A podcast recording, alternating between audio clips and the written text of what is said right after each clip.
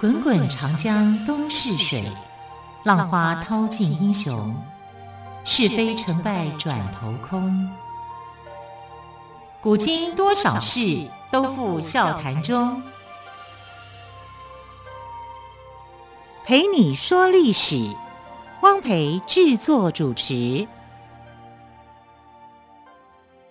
朋友们收听今天的《陪你说历史》节目，我是汪培。同样再次为朋友们邀请到历史专栏作家于远炫老师来到我们节目当中，跟朋友们说说精彩的历史故事。老师好，主持人好，听众朋友大家好。好，老师，我们都很多听众喜欢听唐朝的故事哦。我们之前谈到的是清朝嘛，哦，那我听得有点难过，因为我们讲的都贪官。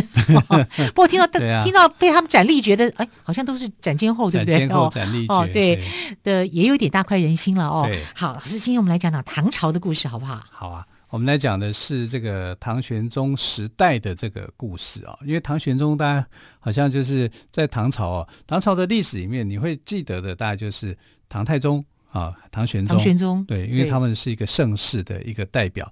但其实唐玄宗呢，不只是盛世的代表，他也是衰世的开始，因为。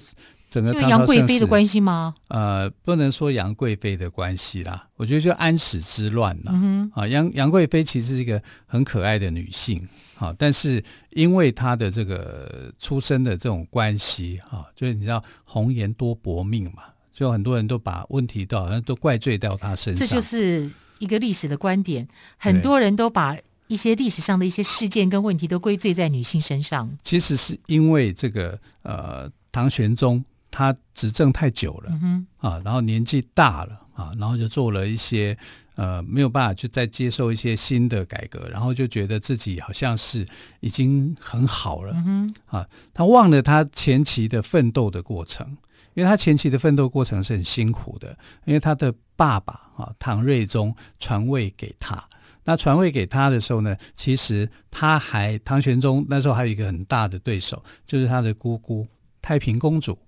啊，那太平公主那时候是跟这个李隆基、唐玄宗在斗的。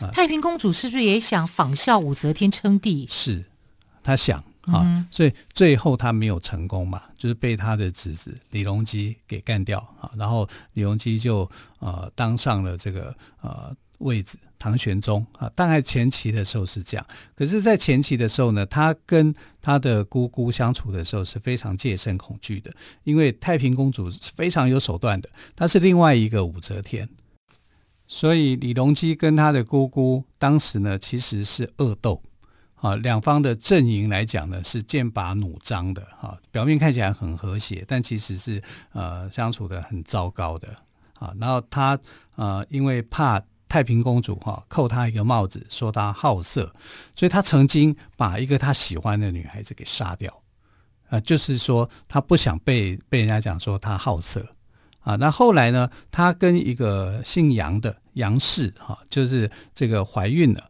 那这个其实是他的妃嫔啊。那这他的妃嫔的话，你要去把他的小孩子打掉，那就太过分了啊！但是他曾经动过这个念头，所以你看他对太平公主有多么的戒慎恐惧。那这个杨氏所怀的这个孩子，就是后来的唐肃宗，也是我们今天要讲的一个主角，叫做李亨。亨亨。乾元亨利哈哦啊，乾元亨利贞对，对。大亨的亨，对对对哈，李亨呢原来的名字叫李四生，就是他们一开始小孩子取名字的时候啊，都是三个字啊、嗯、或者是两个字啊，等到你要即位当皇帝的时候会帮你改名，而且改名的原因啊，就是说希望这个名字能够帮助国家的运势发展的更好，更好，对，所以唐朝的皇帝当皇帝都会有两个名字。一个还没有当上皇帝之前的名字，跟当皇帝之后，之后的名字哈，所以我们来看，就是说啊，它是很有趣的。而且唐朝的这个历史上面还有一件事情，就是因为那时候的人口已经变得很多了，唐朝大概是有六千多万的人口啊，就是比隋朝的五千多万人口其实是成长的啊，所以成长的时候呢，人口这个名字啊，有时候不够取啊，或者是同名同姓很多。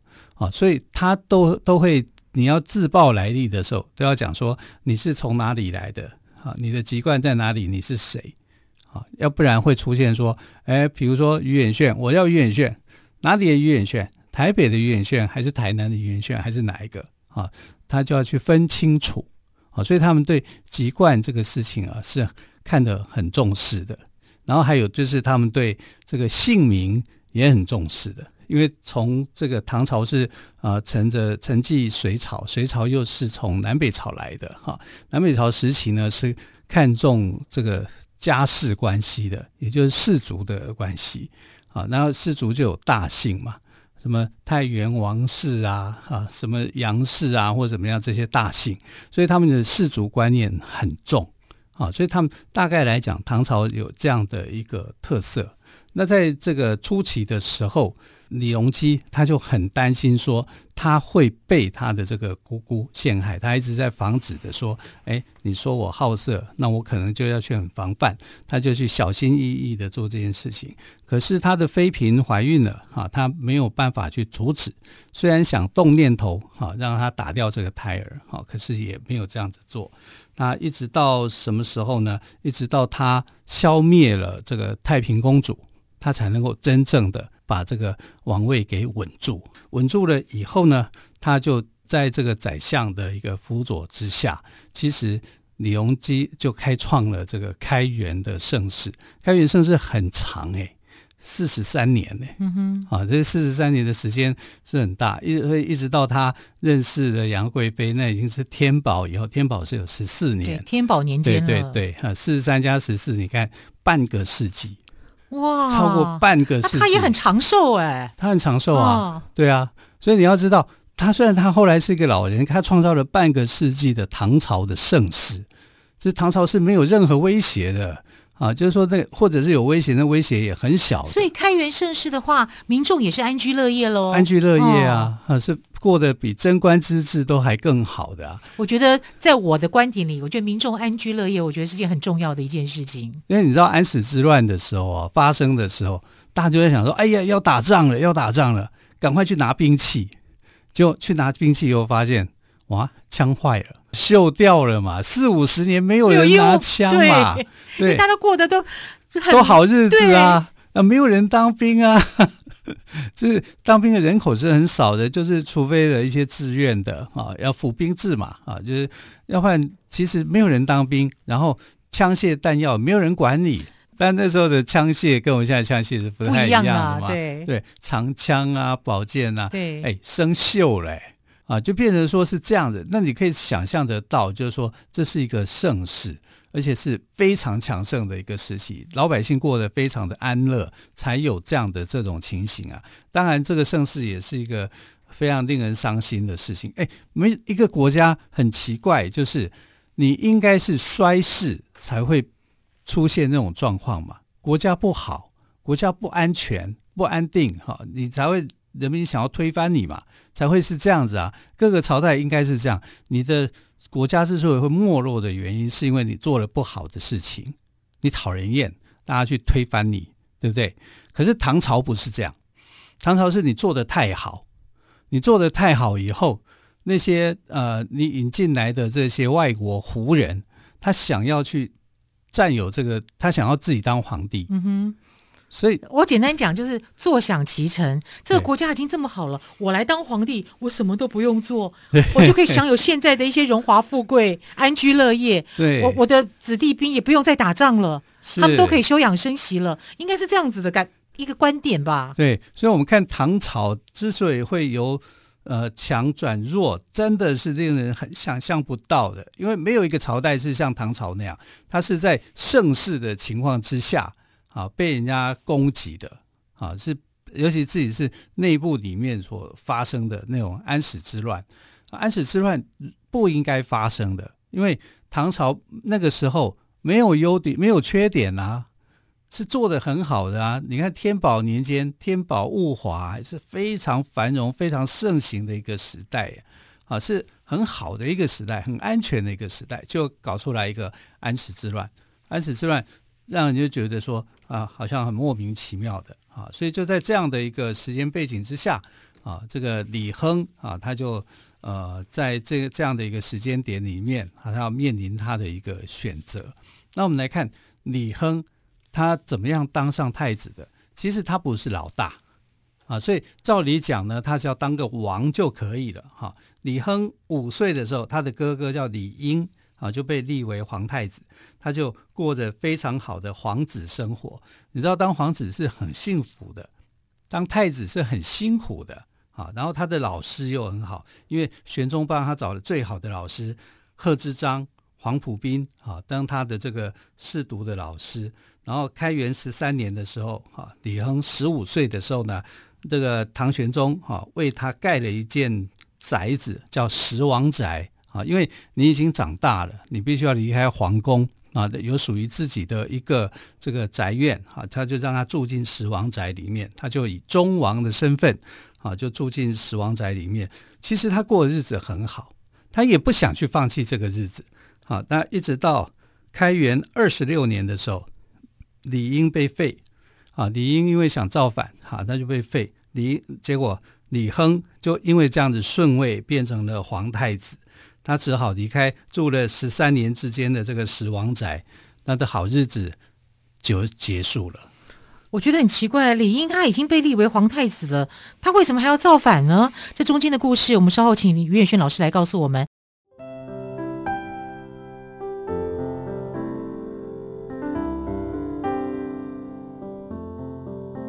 听见台北的声音，拥有有颗热情的心，有爱与梦想的电台，台北广播 FM 九三点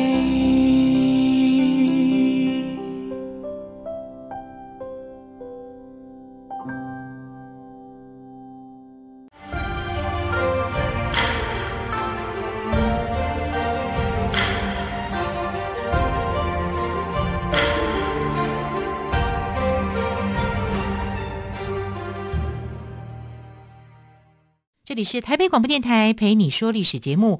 好，刚刚我们跟岳轩老师有聊到哦，诶，很奇怪诶，太子李英本来就被立为皇太子啦，他为什么要造反呢？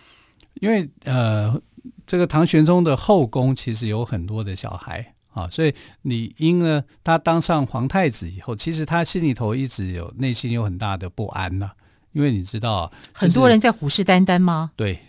没错啊，尤其这个唐玄宗有一个妃子叫武惠妃，嗯哼，那武惠妃呢，她有一个儿子就是寿王李瑁啊，所以呢，李瑁一直是想，他一直想要扶持自己的小孩啊，要来当上这个皇太子的地位，而且他跟当朝的宰相李林甫呃李林甫啊是勾结的，所以你说李英怎么可能有办法在这个位置上面很久啊？就是后宫有对手。然后他的母亲又过世，然后再加上父亲对他也有意见，因为你没有当好一个太子，那父亲不不是说马上就会退位给你啊，是不是这样子？他还有很长的一个时间，再加上周边很多人虎视眈眈，对啊，所以因为这样子的关系，他就被以这个谋反的罪名就被废掉了。这个谋反到底有没有，谁知道？但一定有。嗯啊，所谓的一定有是一定有人会罗织这个罪名，罪名放到你这个头上来啊，所以他就被，而且皇帝心里头呢，其实最害怕的也就是这件事情啊，他心里头这个唐玄宗本身心里头就害怕这样的事情，他怕被取代嘛。可是你就是要有一个儿子当太子啊，啊，所以后来就呃选上了李亨啊来当太子。李亨想不想当皇帝啊？他可能一开始就不想。因为他的皇子生活，他的王的生活过得很快乐的，啊，啊，就一我现在到了皇宫里面变成太子以后，我就这里绑手绑脚，然后要对付的人，一堆人都在盯着我看，对，对。所有人好像要把万箭穿心一样，尤其像李林甫这种人，武惠妃这种人。这前朝后宫都是敌人，你说他怎么去处理啊？他非要非常小心翼翼的。那李亨他有什么样的特质会被立为皇太子呢？一个就顺位的问题哦，啊，那些顺位的问题啊，顺位的问题你就上来了。那呃，当然这个你这句话就是呃，唐玄宗他所想的。你有什么特质？你能不能当皇帝？你要当皇帝，你要经过考验，经过他的考验。那他的考验，他透过谁来考验你？透过李林甫来考验。李林甫为什么要考验他，或者是为什么要排挤他？因为他受了武惠妃的好处嘛，他要让寿王能够取代啊，这个忠王李亨的这个角色，李亨已经变成东宫太子了啊，所以他就是到处在找他的麻烦，要找麻烦的是很快的，很容易的啊。为什么呢？因为呃，这个对李亨来讲，他一定也要有人支持他嘛。可是皇帝会认为说，你当东宫太子，结果你去跟这个呃外边的武将或者是文臣。有一些勾结的话，这样的行为就表示你想要干嘛？你想要谋逆啊？这样是不可以的啊！皇帝的戒心是很重的。结果偏偏呢，这个李亨的太子妃啊，他的太子妃姓韦啊，韦氏，韦就是违规的韦，去掉错字边。嗯哼啊，在唐朝里面呢，韦姓是一个大姓啊。那他的哥哥叫韦坚啊。那韦坚呢，跟呃边将的这个黄埔为民在长安城会面。可是如果说在唐朝有一个规定，就是如果你的文臣跟武将两个人谋合在一起，秘密会会面的时候，会引起一个担忧，就是说他们是不是想要谋反？那这个事情呢，就被李林甫派出来的密探侦查到了。好，然后这个李林甫还有密探啊？有啊。李林甫是很很很厉害的一个宰相，所有的宰相，唐朝的宰相，开元的宰相，平均寿命哈是三到四年，他通常来讲都是三到四年。可是你知道李林甫当了这个唐玄宗多少年的宰相吗？十九年，他就一直十九年呢、啊。对。啊，这唐玄宗非常的信任他，然后他底下有很多的门徒，很多的他的眼线，他到处去侦查别人的。他呃，可以讲就是说他是唐朝的这个特务首领。嗯，啊，虽然那个时候没有这样的一个名词啊，但其实他就是啊，所以他就呃侦查到发现到说这个呃边将黄埔为民跟韦氏的哥哥韦坚，他们两个人。哈，在讲话。其实说真的讲，如果两个好朋友在那边讲话，有什么问题吗？对呀，对呀。但是韦氏的身份不一样啊，他是太子妃啊，所以他就把他放大到说，这个李亨也参与在里面，而且他们的会面是想要扶持李亨当皇帝。那你说，这就变成是一个什么案？造反案。那这个造反案不就？是一件大事吗？他就可以扣这个帽子上面到李亨来，就说他要造反。对，啊，所以呃，唐玄宗呢，本来他处理的态度上面来讲，这都自家人，嗯哼，他也其实他也不相信他们会想要造反，嗯，他想要去宽大处理的。但是韦坚的弟弟呢，就是很紧张，哈，因为这个哥哥哈被抓起来了嘛。所以他就心里头就很紧张啊，他就为哥哥申冤呐、啊，然后就讲说，哎，哥哥跟李亨啊怎么样干嘛、啊，就把李亨给扯进来了。本来也反而事情越闹越大。对，那就把事情闹大。本来完全不关李亨的事。是，就那李亨怎么办呢？李亨就必须要去做一个处置，就是说这件事情跟我是没有关系的，所以他后来就跟太子妃离婚。断绝关系啊，就离婚呐、啊！你你就必须得要这样子，嗯、因为这样的皇帝才会相信，才能够划清界限，才能划清界限。你不划清界限的话，就表示说，那你们就是阴谋造反。所以这个事情就非常糟糕啊！本来一件可以处理的事情，但你可以想象，就知道李林甫这个人有多么心机多深沉，就这么一件小事情。他放在手里面，然后他就可以去控制成这样，对，那就这样造成人家的家庭破碎跟破裂，好可怕。不过讲个话，可以闹得这样翻云覆雨啊！是啊，对啊，好可怕啊！唐朝的社会，说真的讲，在那个时候也是蛮，就是宫廷的内斗来讲啊，是很狠的，是很有问题的。嗯、然后到这个天宝五载的时候啊，我们在讲为什么到天宝年间要做载。不是叫做年，因为从天宝三年开始啊，这个呃唐玄宗他就觉得自己哦，这个因为开元盛世已经过了啊，过了四十几年了，他到呃他就改，他因为他得到了一个所谓的天福福书啊，那个福啊就是鬼画符的那个符，但是我们不能说它是鬼画符，它是一个天符啊，就是说物保天华，你会进入到一个更繁荣的盛世，比开元的时期更柔更繁荣，所以他就把年号改为叫做天宝。嗯哼，然后从第三年开始，他就不称年了，他要称为载，因为载是谁用的用语呢？是过去的呃圣人所用的哈。唐尧虞舜他们用、这个、三年五载的载、哎，对对，就叫载载也是年的意思，嗯、但是名称就更优雅、更好听。然后呢，从这一年开始，唐玄宗呢，呃，你就不可以叫做皇上啊、陛下或什么。不可以了，他不要这个称呼了，他叫，叫什么？叫圣人哦，圣人啊，对，又更高一阶了。对，你要称他叫圣人哇啊，所以你你下一个指啊，圣旨，圣人说什么什么干嘛，而不是皇帝说啊。所以唐玄宗，你看。是走火入魔了嘛？所以从那个时候就圣旨到，就从那个时候开始吗？圣旨到随时都有哦，都有啊，是是。好，但是他就是把自己的称谓就改名叫圣人，而不是叫皇帝了。啊，所以你看那个时候李林甫或者他们底下的臣子，如果你有看一部很有名的电视剧叫做《长安十二时辰》，就知道啊，就是称他为叫做圣人。这个是符合唐代那个时代的一个社会的，因为他是。讲天宝年间所发生的一个事情，哈，天宝三年啊，改为天宝三载，然后皇帝的称谓改为叫做圣人，好，然后在天宝五载的时候啊，就是岁末年终的时候呢，这个李亨的妾室杜良娣，良娣就是一个呃妃嫔的一个位置啊，不不是姓梁名，呃不是不是他的真正的名字哈。那杜良娣的父亲呢叫做杜有林啊，被他的女婿叫做柳姬密告。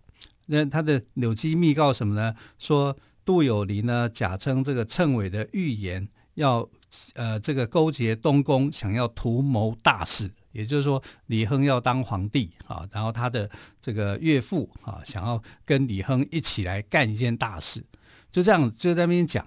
那其实是怎么样呢？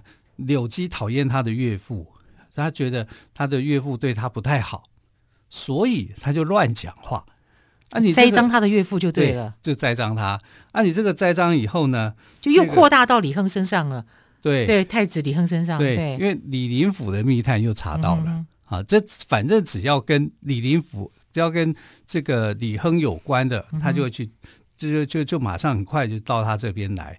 结果这个案子呢，就让这个柳基还有这个呃杜有林哇，全家几乎都被杀害。好惨哦，很惨。然后度量替也因为这样子，跟就被废了，因为李亨一定要保护他自己，他还是跟他划清界限，嗯、所以李亨度量替就被废为庶人了。对，他当这个太子。当的也太辛苦了，对，谨小慎微。对，一直到他娶了张良娣以后，情况才改善。哦、都叫良娣就对。对对对，良娣就是一个呃妃嫔的一个位置。位阶对。那张良娣为什么会好一点呢？因为他的祖母跟玄宗的妈妈是亲姐妹。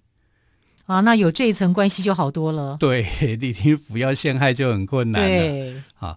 可是张良娣在历史上也不是一个好老婆，好，她当了张皇后以后呢，哎，这个问题也是很严重的。好，所以当皇帝哦，当成像李亨，就唐肃宗这样，其实说真的是很辛苦的哦。好，非常谢谢岳远逊老师今天特别跟我们说唐玄宗之子李亨，也就是后来唐肃宗的故事。更多唐肃宗的故事，我们就留待明天再来告诉大家喽。谢谢岳老师，谢谢。谢谢。